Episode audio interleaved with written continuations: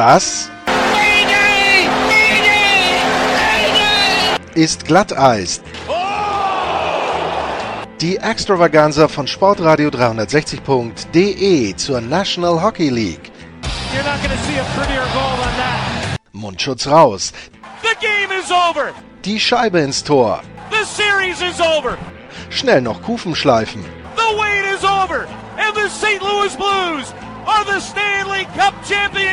Und hier ist euer Gastgeber, Lars Marendorf. Hockeyfans und herzlich willkommen zu Glatteis, dem Manager Talk. In dieser Folge geht es um die Minnesota Wild und ich habe mich unterhalten mit Michael Rand. Michael Rand arbeitet für die Star Tribune aus Minnesota. Der covert nicht nur die Minnesota Wild, sondern auch die Minnesota Timberwolves zum Beispiel, aber auch die Vikings und diverse andere Mannschaften, Minnesota Twins aus der Gegend in Minnesota. Und ja, ähm, mit ihm habe ich geredet über die letzte Saison, warum haben die Wild die Playoffs verpasst, über die Offseason dort, äh, GM Change, Bulgarian ist jetzt der neue GM und auch über die Erwartungen, die er zum Beispiel an Erik Sturm vielleicht hat, ähm, den deutschen Eishockeyspieler, der in der Franchise der Minnesota Wild mit dabei ist, auch schon zwei Spiele gemacht hat. Ja, viel Spaß bei der nächsten Ausgabe über die Minnesota Wild.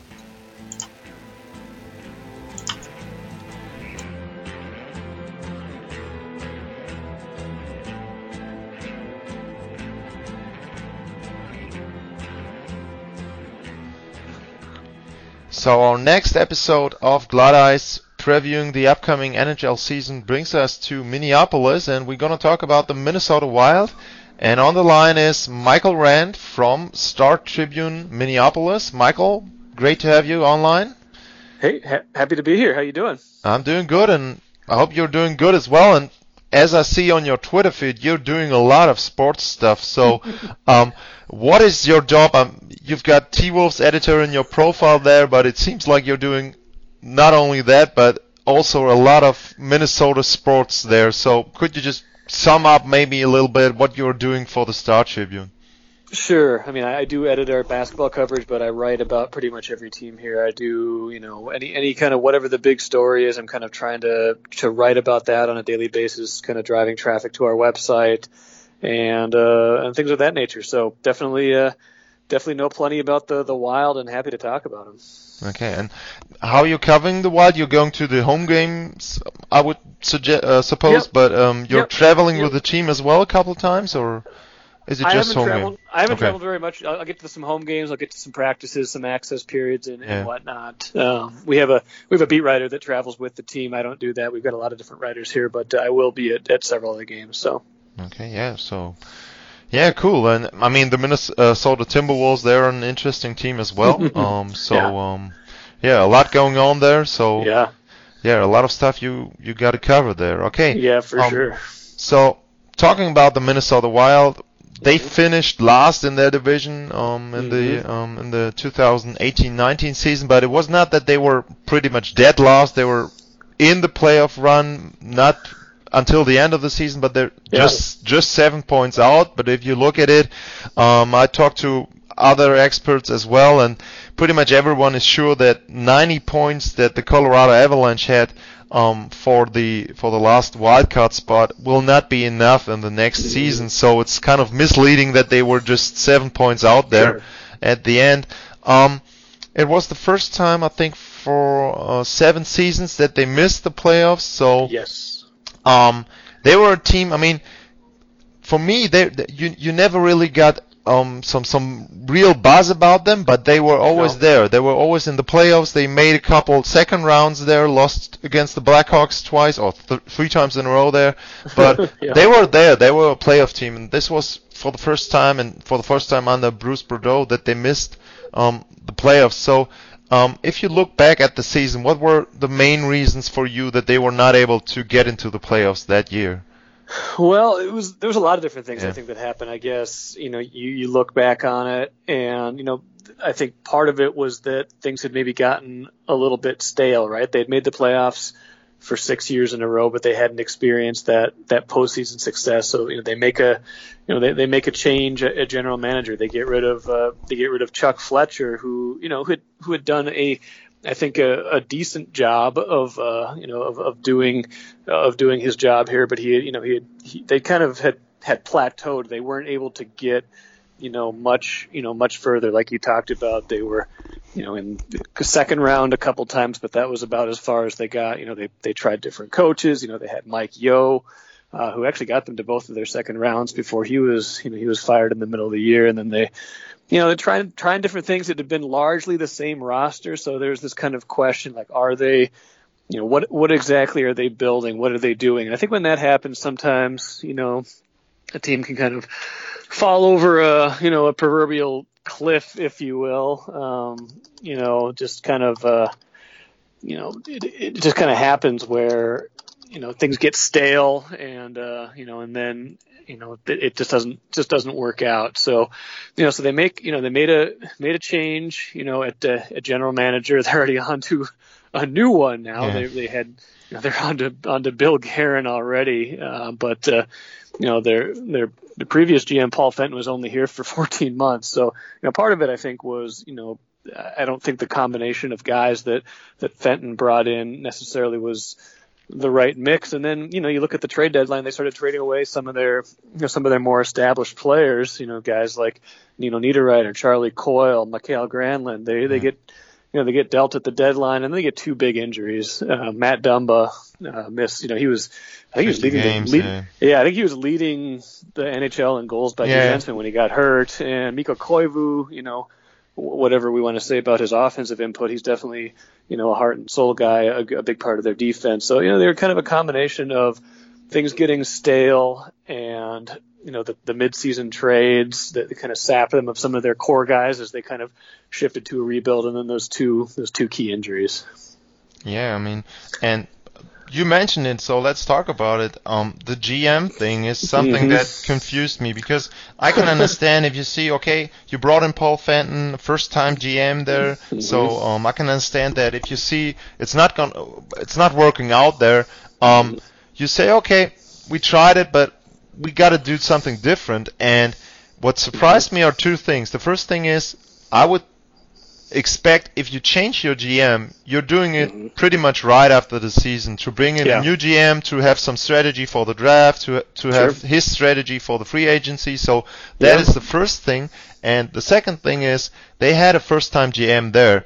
And if you look around the league, if you look around the people that got hired, um, I mean, Seattle is not playing, but you got Francis there. Um, you got Ken Holland going from Detroit to Edmonton. You got Steve mm-hmm. Yzerman. So those are more established GMs.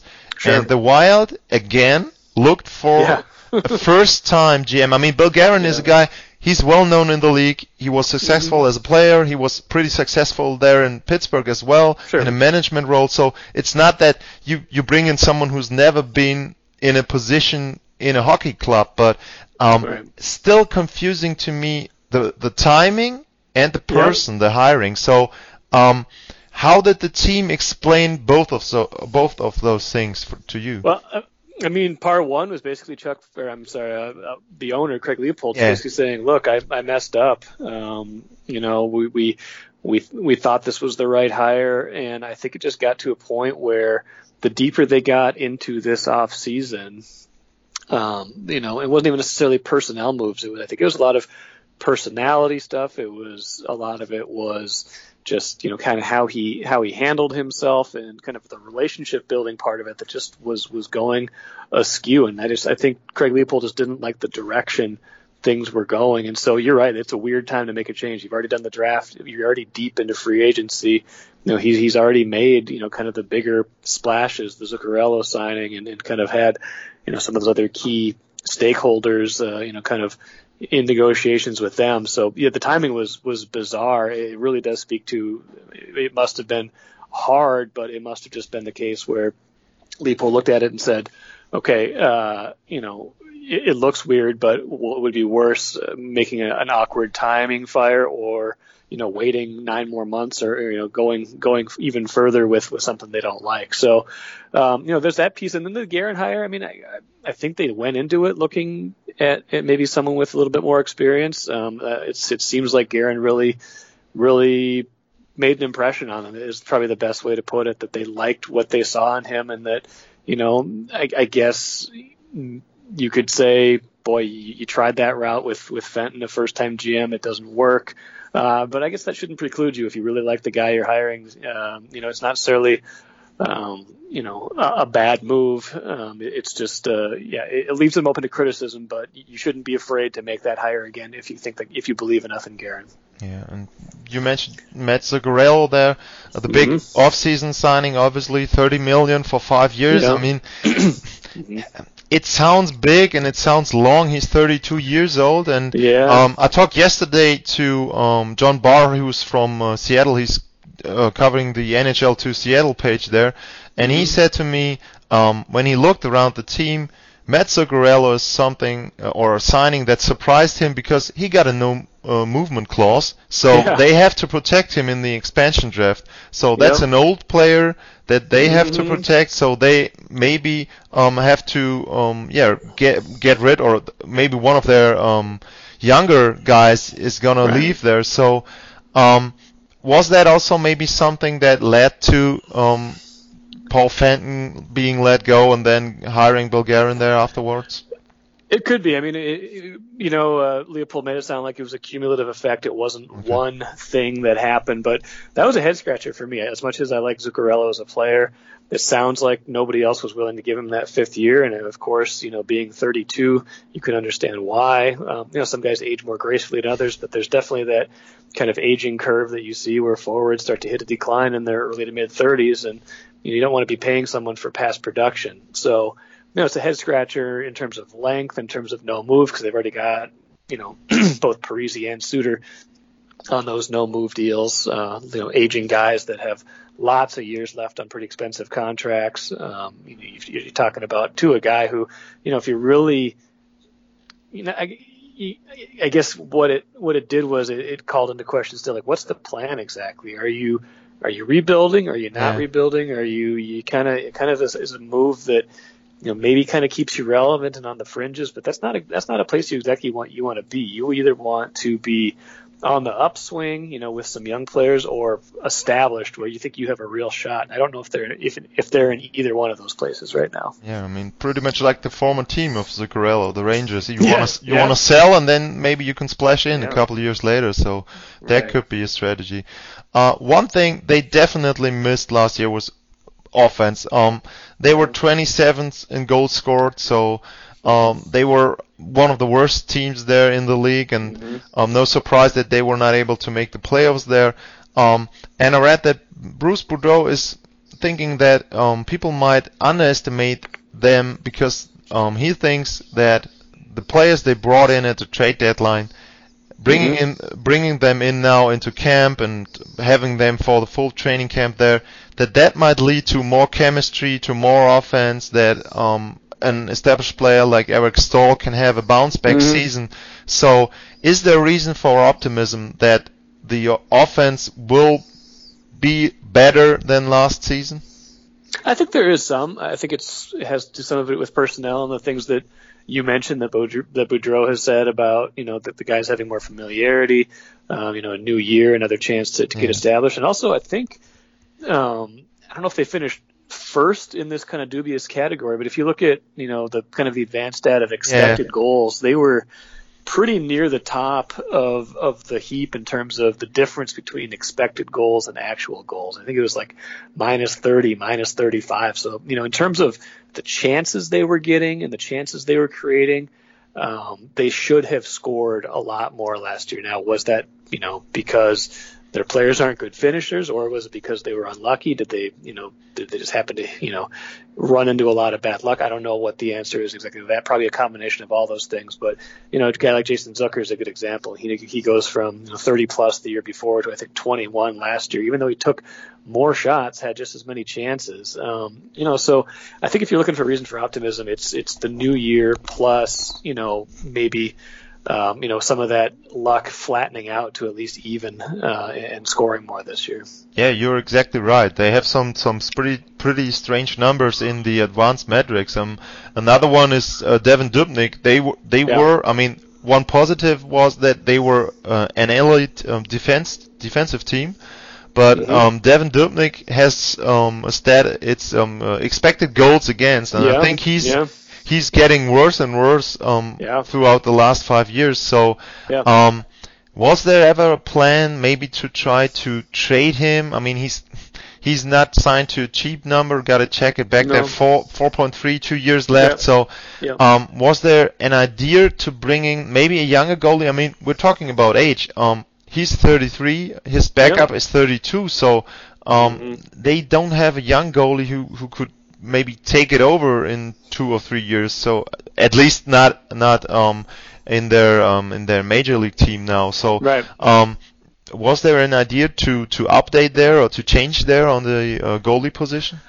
You know, I don't think so, and it's a surprise. Okay. It's a good point you bring up because I think you know I think maybe they rate Devan Dubnyk like a, a half notch above what what maybe he he is. I don't think he's a bad goalie. I think he's you know he he's certainly had his his stretches where he's played really well. I mean, if you look back to yeah the year they acquired him, I want to say it was the 14-15 season where he was absolutely, you know, playing out of his mind for the last half of that year after coming over from uh, the Coyotes. And uh, you know, ever since then, though, it's been a little bit more uneven, and he does give up I think where you see that expected goals number is he gives up his share of kind of soft or medium goals where, you know, it's it's not from a really dangerous area and it, it, it eludes him or it sneaks in off a deflection or something. And yeah, I, I don't think they have a great plan in place. I don't really love what they've done there because I think they've maybe relied on him thinking that you know he's a, a, top 10 goalie when maybe he's closer to you know middle of the pack or or even you know down a level or two as he gets older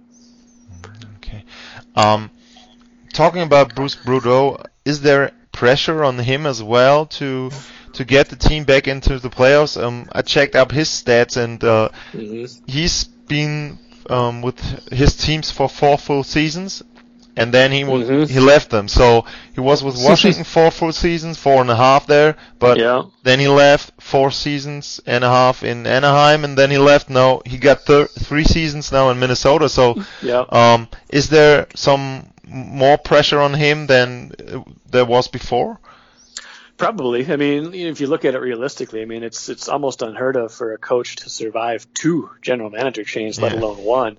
But you know, he was hired by Fletcher um, and then you know retained by Fenton, and now still here with uh, with Guerin in charge. I mean, it kind of shows the pedigree that he has as a coach and the, the history he has, you know, in, in at least having regular season success. But um, I believe he goes into the year without without uh, I think this is last year of his contract, so he's you know he's I think one way or another something's got to give here. Either they have a better than expected year. He likes it. He sees kind of the upswing in this, and, and they sign him on for longer. Or, you know, it would be a pretty natural time for a change, whether it's mid year or after this year, if things kind of shift fully or more, more, you know, convincingly into rebuild mode, and they're they're not really a playoff contender.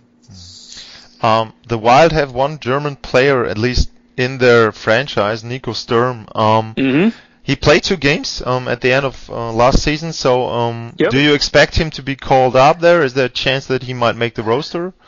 It's a chance. They like him. Uh, okay. I think he showed. I think he showed pretty well last year. I mean, it's it's they've got. And the problem is they've got some depth at, at his position, yeah. so you know it might be a little bit of an uphill climb. But you know, on a roster with you know older guys um, where things are very fluid. I think he's got a chance to play this year. I don't know if he's going to make. I don't know if he'll make the the opening roster, but I think he's got a chance to play for sure. Okay, that would be great. Um, so if you look at the team for the upcoming season, I mean, I mentioned um, that they were out of the playoffs last year. Um, looking mm-hmm. at the division, um, Nashville changed a lot there. Um, they have the defending Stanley Cup champion in there. I think the Stars improved a lot. I think the Avalanche improved a lot, or they were a good team. They improved. Um, Chicago is kind of in the mix there with Minnesota as yeah. well, and I'm not too sure about Winnipeg, given the fact that I just read that Dustin Byfuglien is thinking about right. retirement, so that could right. change their uh, their um, chemistry there as well. Um, mm-hmm. Where do you see the Wild now? Um, right now, where would you think they would finish when you should yeah, point to a points number maybe when you should say, okay, they're going to get maybe as much as they did, maybe a couple more points than last season. Where yeah. do you think they'll finish? That, that seems about right to me. I, I, I feel like they might hang out on the fringes of competing for a wild card spot, kind of like last year. Um, a lot, I think a lot has to go right for them to be, uh, in, you know, in real, any kind of serious contention for like a top three in the division, and you know, getting, you know, getting into, you know, one of those, you know, top six spots versus a, you know, versus a wild card. Um, I think the chances of, of making the playoffs are less than 50% for sure. Um, but you know, it's not like this. Ta- it's not like this roster is devoid of talent, and you know, it, it, kind of some of it depends on how do the young guys progress. You know, guys like Ryan Donato, guys like Kevin Fiala, guys like you know their own their own guys that they've had for a while, like Joel Eriksson Ek, uh, Jordan Greenway, uh, Luke Kunin, things like that. How, how do those guys um, progress this year, and how does that kind of meld together with with some of these veterans who you know who haven't shown a, a, a ton of signs of aging. Eric Staal still had yeah. a good season. Zach Zach was you know was but, really good yeah. last year when he was healthy. Uh, so if these guys are still playing, you know, if, if these veterans are still playing at like 90% of their peak, um, you know, this is a team that could still be a sneaky 90 to 95 point team, but I think a more likely target is around 85, maybe a little bit more. Yeah, I mean Ryan Suter is a guy. He's still a workhorse there, so um, yeah, he doesn't show a lot of signs uh, aging there as well. Um, yeah. Michael, thanks a lot for sure. taking us um, through the Minnesota Wild there. Um, Ed Randball is your Twitter handle. I'll it is. Um, post it um, or I'll link you there when I post Great. the show. So um, thanks a lot for your time. That was a lot of fun talking sure to thing. you about the Minnesota Wild and maybe we can talk later on in the season if there's a Sturm story there. Um, he's gonna score a goal there, so yeah, maybe we can talk back again. Thank you very much. Right. You bet. Take care. Thanks. Bye bye.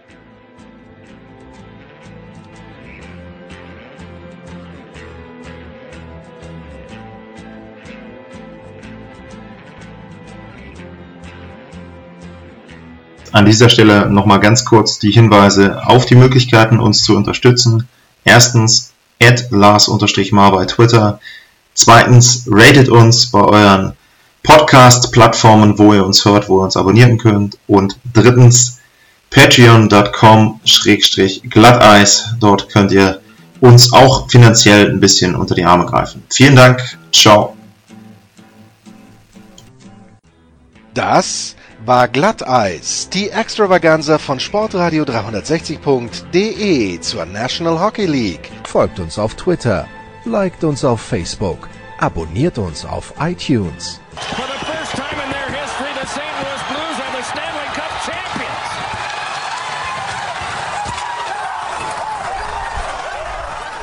Und verpasst nicht die anderen Highlights auf Sportradio 360.de wie zum Beispiel die Big Show, jeden Donnerstag neu.